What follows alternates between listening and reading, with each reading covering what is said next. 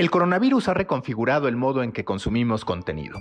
De pronto las historias sobre el dinero, sobre la falta de él y cómo podemos prepararnos para la pandemia se ha convertido en una prioridad. En ese contexto de negocios afectados y personas padeciendo incertidumbre, medios especializados en negocios registran números históricos, organizan eventos virtuales y buscan diversificar sus fuentes de ingresos ante un entorno que si ya era desafiante, ahora lo es, mucho más. En el caso de Forbes México, las imprentas no se detuvieron. Mientras su publicación sigue llegando en papel, las plataformas digitales modifican, en voz de su director, sus prácticas habituales para centrarse en el periodismo de soluciones, en dar explicaciones a una sociedad que hoy más que nunca se pregunta qué puede hacer ante un futuro incierto y cómo puede prepararse para que ese futuro sea lo más llevadero posible. Antes de empezar, les recuerdo que las fallas técnicas son patrocinadas por el coronavirus. Ahora sí, vamos con The Coffee Call. Alejandro Ángeles, director Forbes, México.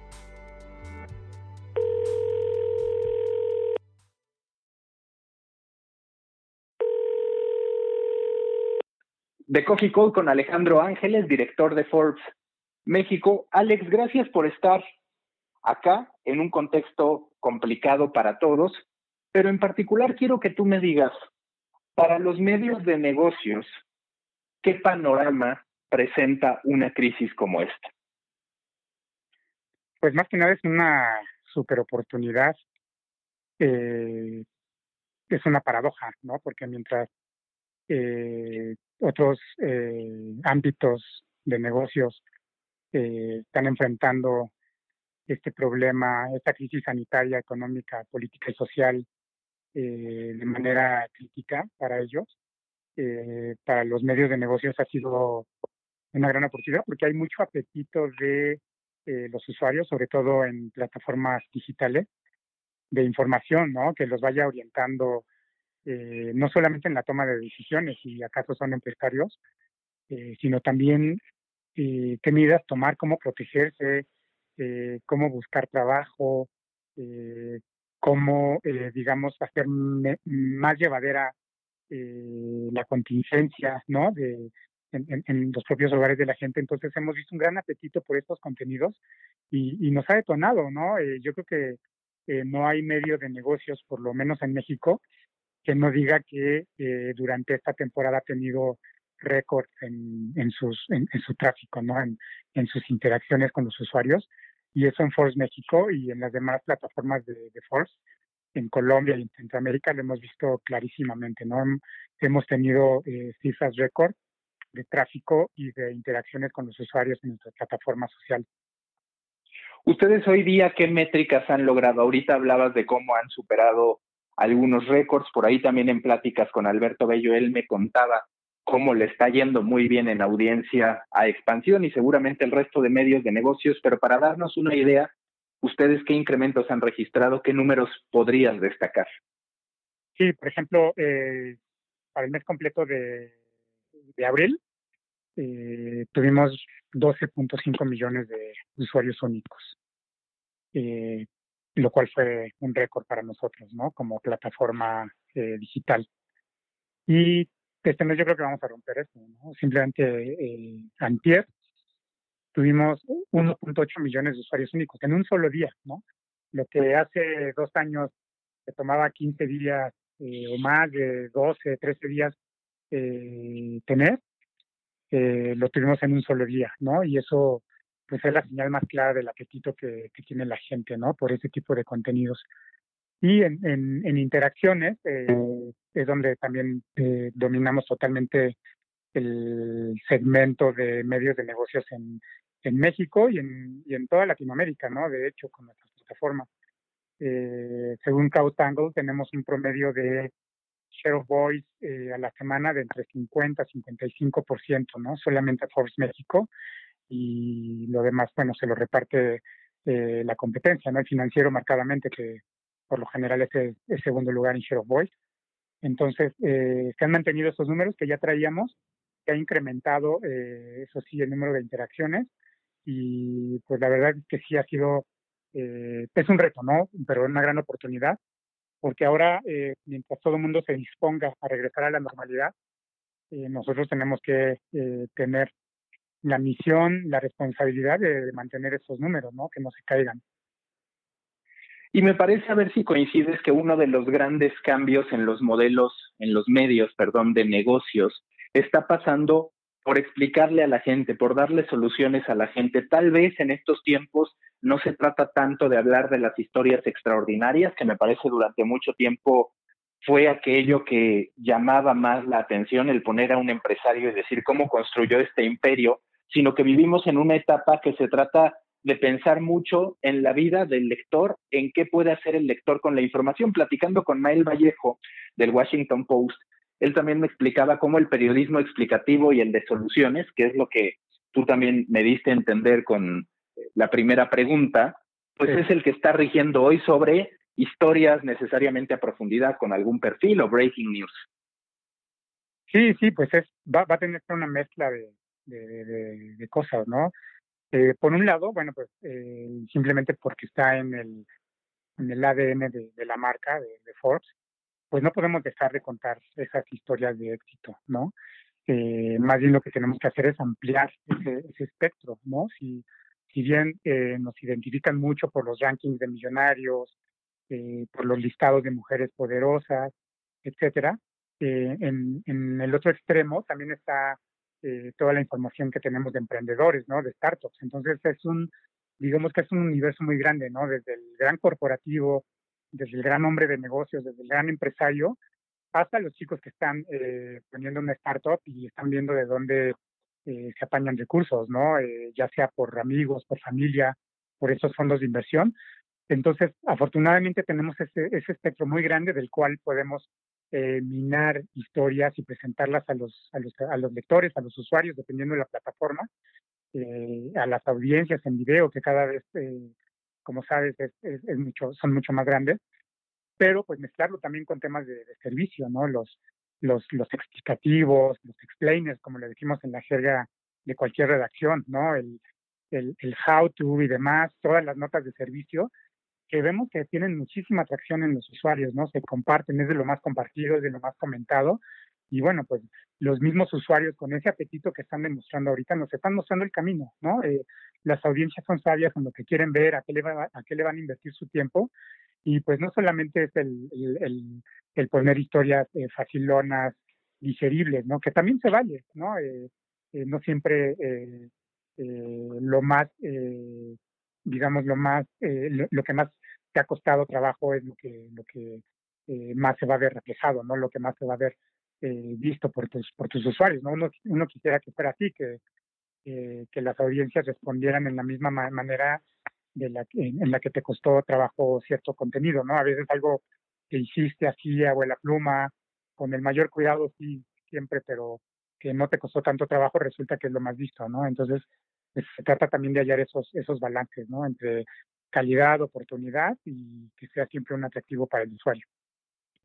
Storybakers, interrumpo brevemente este episodio con Alex Ángeles, director de Forbes México, para hacerles una invitación al primer curso organizado por Storybaker. Estoy muy contento por ello. Y es un curso que hacemos Mario de la Rosa y yo con un timing que me parece muy indicado construcción de marca personal para periodistas y creadores de contenido. ¿Y por qué me parece el timing perfecto? Porque es un hecho que estamos ante una crisis que ha puesto en jaque todas nuestras posiciones de trabajo y todo aquello que antes teníamos 100% seguro. ¿Por qué me parece oportuno? Porque también detrás de la crisis hay una oportunidad, la oportunidad de reinventarnos, la oportunidad de construir y de entender que nuestro trabajo tiene que estar más allá de si estamos o no en una empresa y de lo que esa empresa pueda representarnos. Los invito a este curso Creación de Marca Personal para periodistas y creadores de contenido. Tienen que apurarse si es que les llama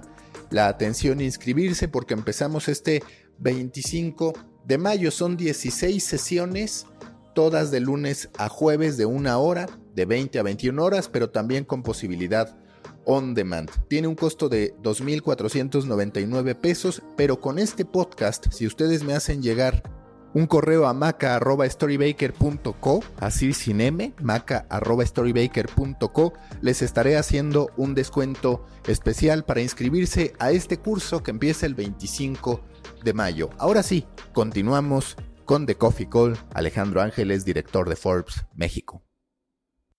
Muchas veces yo me pongo a analizar los medios en Estados Unidos contra los mexicanos, en particular de deportes, por mi naturaleza y digo, los medios deportivos en México se están quedando sin esa nueva generación que sí se ve en Estados Unidos. Hablando de los medios de negocios, ¿tú consideras que ya estamos en esa nueva generación? Por nueva generación me refiero a medios de negocios que construyen pues auténticas fortalezas a través de newsletters. Ahora vemos también cada vez más una apuesta por podcast, pero digamos que en Estados Unidos ya se empieza a ver una evolución del modo en que hacen contenido los medios de negocios. Cuando tú analizas eso, cuando tú lo reflexionas, ¿en qué lugar sitúas hacia esta transformación a los medios de negocios? Y si es que la audiencia mexicana ya también se está yendo hacia ese futuro que podríamos imaginar a partir de lo que pasa en Estados Unidos. Claro, no, yo siento que, vamos muy, muy atrás, Inclusive marcas o licencias de marcas internacionales, o sea, nosotros mismos, y vamos muy atrás, ¿no? Eh, tiene que ver con dos cosas, supongo, ¿no? Una, eh, los recursos que, que, pueda tener determinada marca y la otra, pues la, misión, ¿no? Eh, eh, la visión que tenga y también el concepto que tengan de, de quién es su usuario, ¿no? Fundamentalmente. cuando yo llegué a Force, tenía mucho la noción en, en, en ese equipo, hace un poco más de dos años, que el lector ideal de Force era un señor en el piso 15 en la oficina de la esquina con dos monitores ahí echándole un ojo a, a, las bolsas, a las cotizaciones y otro pues, a los medios de, de negocios serios, responsables y demás, ¿no? Eh, pues la verdad que tuvimos que cambiar mucho ese chip porque eso no nos daba mucho tráfico, ¿no? Entonces, empezar a ver que nuestro director ideal está quizá 10 pisos abajo, eh, allí no, no, no, no necesariamente en las galeras o en las galleras, sino en los cubículos donde se están compartiendo todo, ¿no? Donde está fluyendo el, pulso del día, ¿no? Donde están compartiendo cosas, donde levantas la cabeza y, y al mismo tiempo que le avientas una, una bola de papel a tu compañero, pues por otro lado le avientas una nota y le dices, mira, chécate esto, ¿no? Este, eh, se, se, cambió mucho el chip en eso, también en la manera en que le hablamos a, a, a los usuarios, ¿no? De ser muy reverentes, con mucho miedo, eh, a la hora de mandar una notificación, por ejemplo, eh, hacer no irreverentes, pero sí eh, bajar muchísimo el, nivel, ¿no? De, de no, no, tanto de camaradería, sino de manera irreverente, pero sí de una manera más atractiva, ¿no? Hablarle así al usuario. Entonces, como que apenas estamos aprendiendo eso en, en muchos medios en México, ¿no? Eh, también, como, como te comentaba anteriormente, pues el usuario es muchas veces el que nos guía, ¿no? Con los apetitos que está demostrando. Y pues sí, vemos que hay una creciente eh, hambre por, eh, por videos, ¿no? Hay una creciente hambre por eh, podcast, por contenidos distintos, ¿no? Por más y más eh, gráficos que expliquen las cosas de una, a, de a una sola vista, ¿no? Entonces, el, el, usuario nos está hallando mucho y pues tenemos que responder a ello, ¿no? Obviamente también tenemos la responsabilidad de entregar la mejor información y pues a eso debemos dedicarle los mejores recursos en las redacciones, ¿no? Dentro de esta evolución, una que sí han ido adoptando los medios de negocios, en lo particular mexicanos, es la de eventos. Ayer platicando por WhatsApp y demás, me hacía referencia a uno de los eventos. Si puedes, eh, platícame sobre cómo han ido desarrollando esta avenida de, de, negocios, que es la organización de eventos, y más allá de la organización de eventos, pues la formación de comunidades que puedes tejer a partir de esa organización de eventos. Sí, claro, bueno, previo a esta eh, crisis, eh, a esta pandemia, para Ford la realización de eventos ya significaba casi una tercera parte del ingreso, ¿no? Eh, de la empresa. Entonces, eh, en cuanto a plataforma, ¿no? Entonces íbamos, eh, nos íbamos a tres, eh, los eventos, eh, las plataformas digitales y las plataformas impresas, ¿no? Eh, generaban a, terceras partes el, grueso de, del ingreso de la empresa, ¿no? Evidentemente con el tema de esta pandemia que mandó a la casa a todo el mundo, pues no podíamos seguir teniendo esa aspiración para este año y entonces fue que diseñamos una estrategia de foros virtuales, ¿no?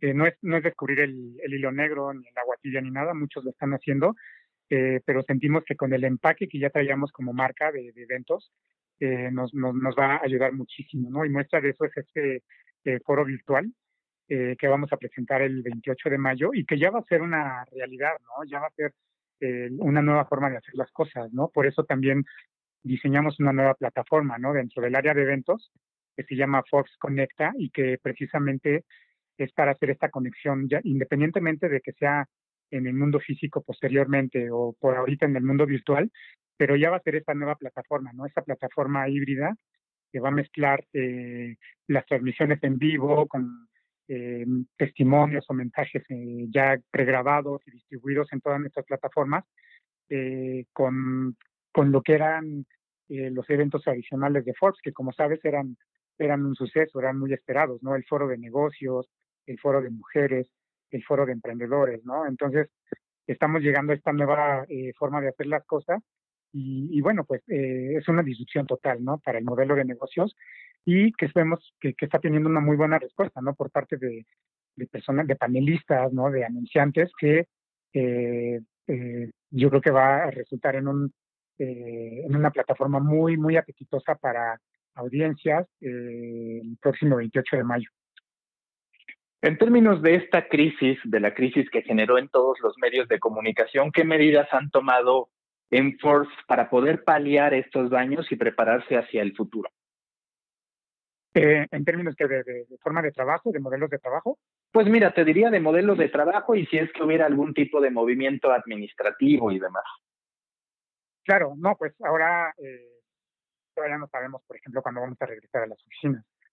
Entonces, para una eh, plataforma digital no es tanto problema, ¿no? Porque yo le digo a mi equipo, a, los editores, a los reporteros, que eh, desde antes de esto, ¿no? Pues yo a mí no me gustaba verlos en la oficina, ¿no? Este, ahí sentados, sino reporteando, haciendo contenidos, ¿no?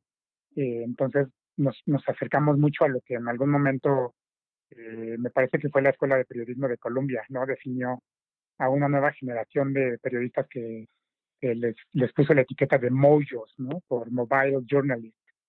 Entonces, si bien no ha habido mucha movilidad, porque la gente está trabajando primordialmente desde casa, eh, sí está eh, usando estas, todas estas plataformas eh, tecnológicas que, que, tenemos a la mano, ¿no? Videoconferencias, etcétera, pues para trabajar, ¿no? Entonces yo no veo que vaya a ser muy diferente después, ¿no? Eh, quizá vayamos a ver, ahora que dices medidas administrativas, no lo sé, pero es muy probable que inclusive vayamos a rentar eh, menos metros cuadrados en las oficinas donde estamos ahora, ¿no? ¿Por qué?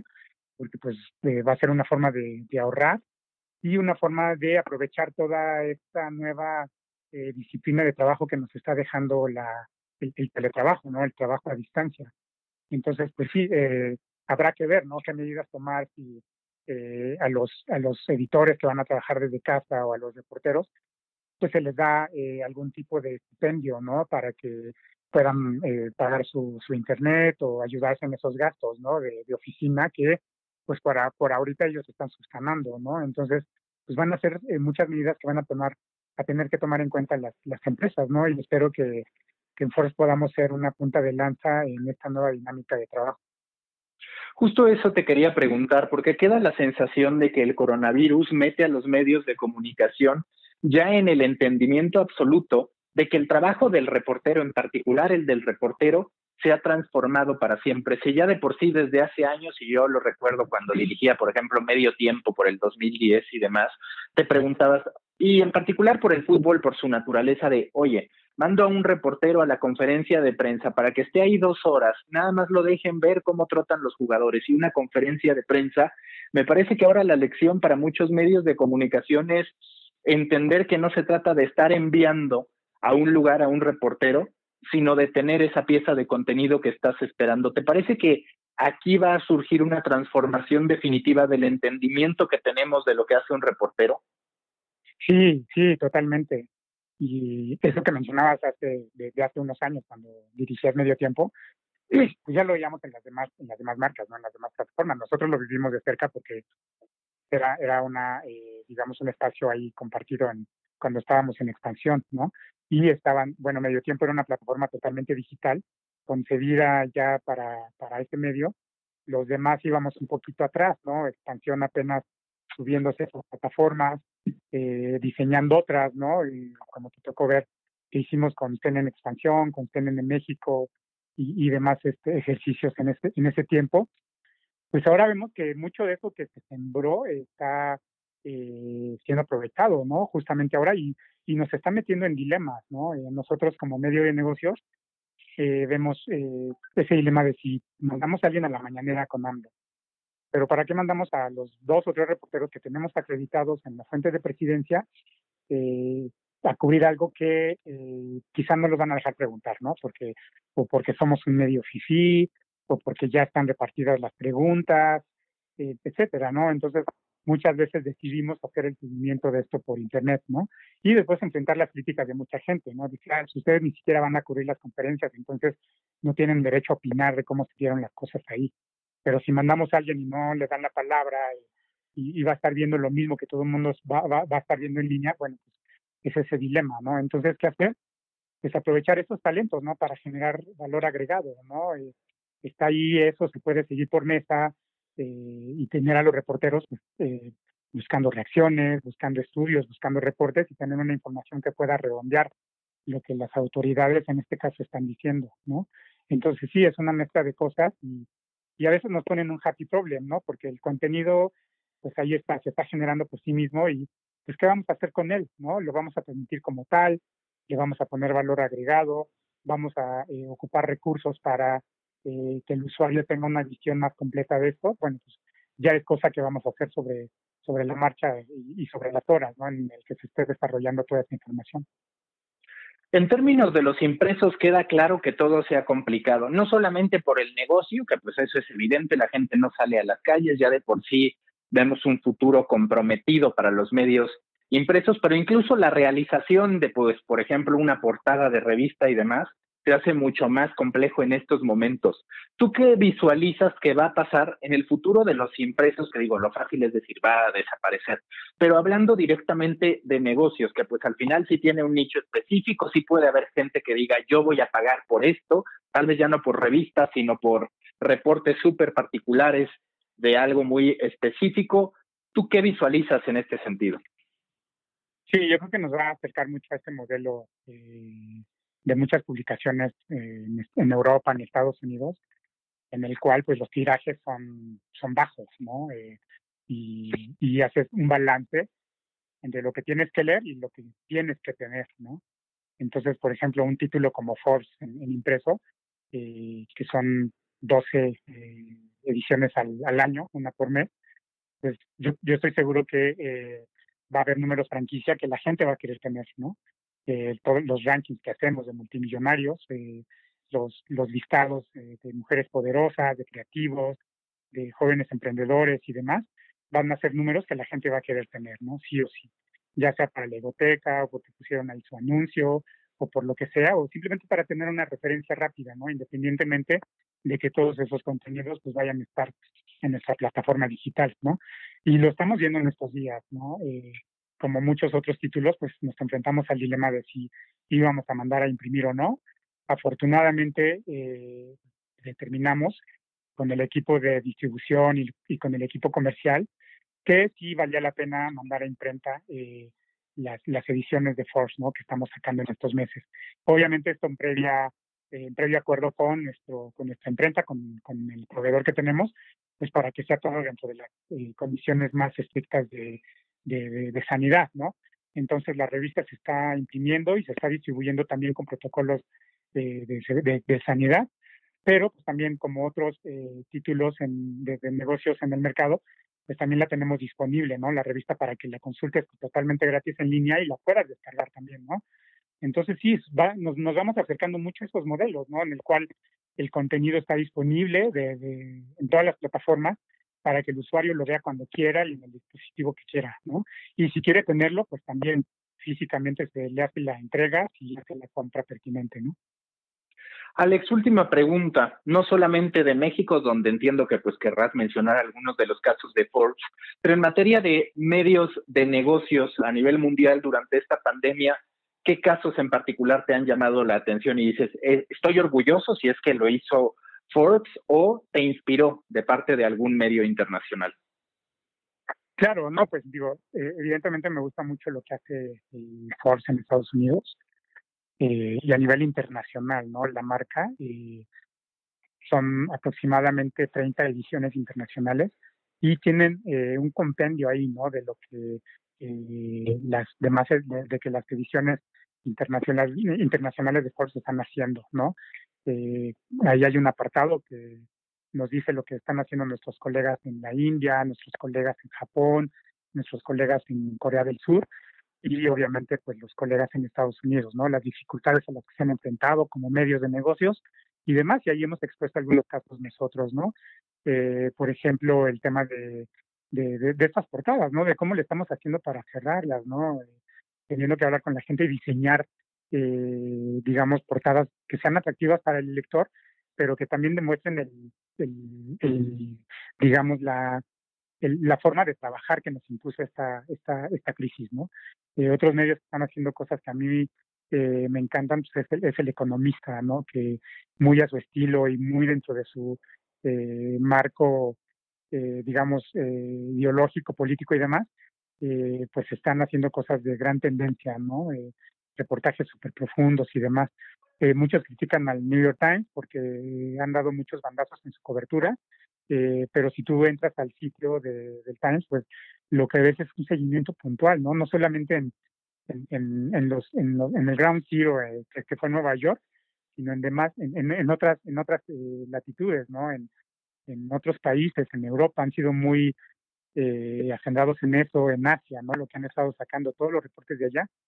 Y pues bueno, yo creo que eh, nos está dejando una gran enseñanza y eh, lo que vamos a tener que hacer todos los que estamos en los medios, pues es aprovechar mejor las lecciones, ¿no? Que nos están dejando eh, estos ejemplos internacionales, también lo que hemos visto en casa, ¿no? Eh, hay medios acá que también han hecho cosas eh, fantásticas como seguimiento, ¿no? Lo que ha hecho Animal Político con, con, con todo el tema de la verificación de noticias, ¿no? yo creo que se está aprendiendo mucho, ¿no? Y estos nuevos modelos como mexicanos contra la corrupción, ¿no? Que un día sí y un día no dan nota y y bueno, pues nosotros tenemos que estar al tanto ahí para eh, que las audiencias tengan la mejor información en sus manos. Alex, muchísimas gracias. La mejor de las suertes con Forbes y seguramente ya nos estaremos viendo en persona una vez que volvamos a la normalidad o descubramos la nueva normalidad, mejor dicho. Así es, vamos a ver cómo salimos de esto y pues a la orden. Un placer siempre seguirte y felicidades por todo lo que haces en, en, con tu podcast y con tus newsletters. La verdad que eh, para muchos vas a marcar ejemplo de cómo va a ser esta nueva normalidad. Muchas gracias, Alex. Un abrazo.